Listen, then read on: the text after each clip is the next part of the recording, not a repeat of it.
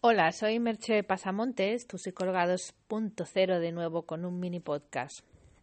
Hoy te quería hablar de crear un espacio de seguridad. Crear un espacio de seguridad en general y de el espacio de seguridad que se crea en las sesiones de terapia o de coaching. Porque hemos de pensar que nos creemos que todas nuestras respuestas al entorno son voluntarias. Y eso no es cierto. De hecho, no es en absoluto cierto. Muchas de las respuestas que nosotros tenemos al entorno las tenemos de manera inconsciente, por indicios que nuestro cerebro recoge de ese entorno y decide si está en un lugar seguro o inseguro, en un lugar en el que se tiene que sentir amenazado o no. Y eso es totalmente involuntario, como lo es muchas veces la reacción que tenemos ante esos indicios. Por eso es importante estar con personas que te hagan sentir bien y sentir seguro, porque esas personas te van a ayudar a tener un estado fisiológico y un estado psicológico de bienestar. En la terapia, una de las claves, y por eso es tan efectiva la terapia, es que entras en un entorno de seguridad.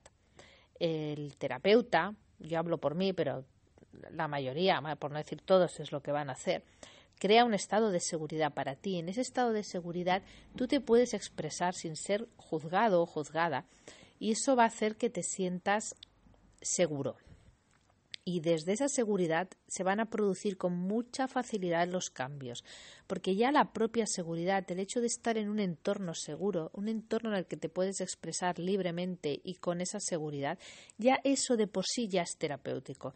Luego además le vamos a sumar todas las técnicas que conocemos los eh, terapeutas, los psicólogos, para que eso tenga mayor efectividad. Pero el hecho simple de estar en ese entorno de seguridad que no todo el mundo sabe proporcionar, esa es una de las habilidades o el arte que también desarrollamos, solamente el hecho de estar en ese entorno ya hace que se produzcan cambios.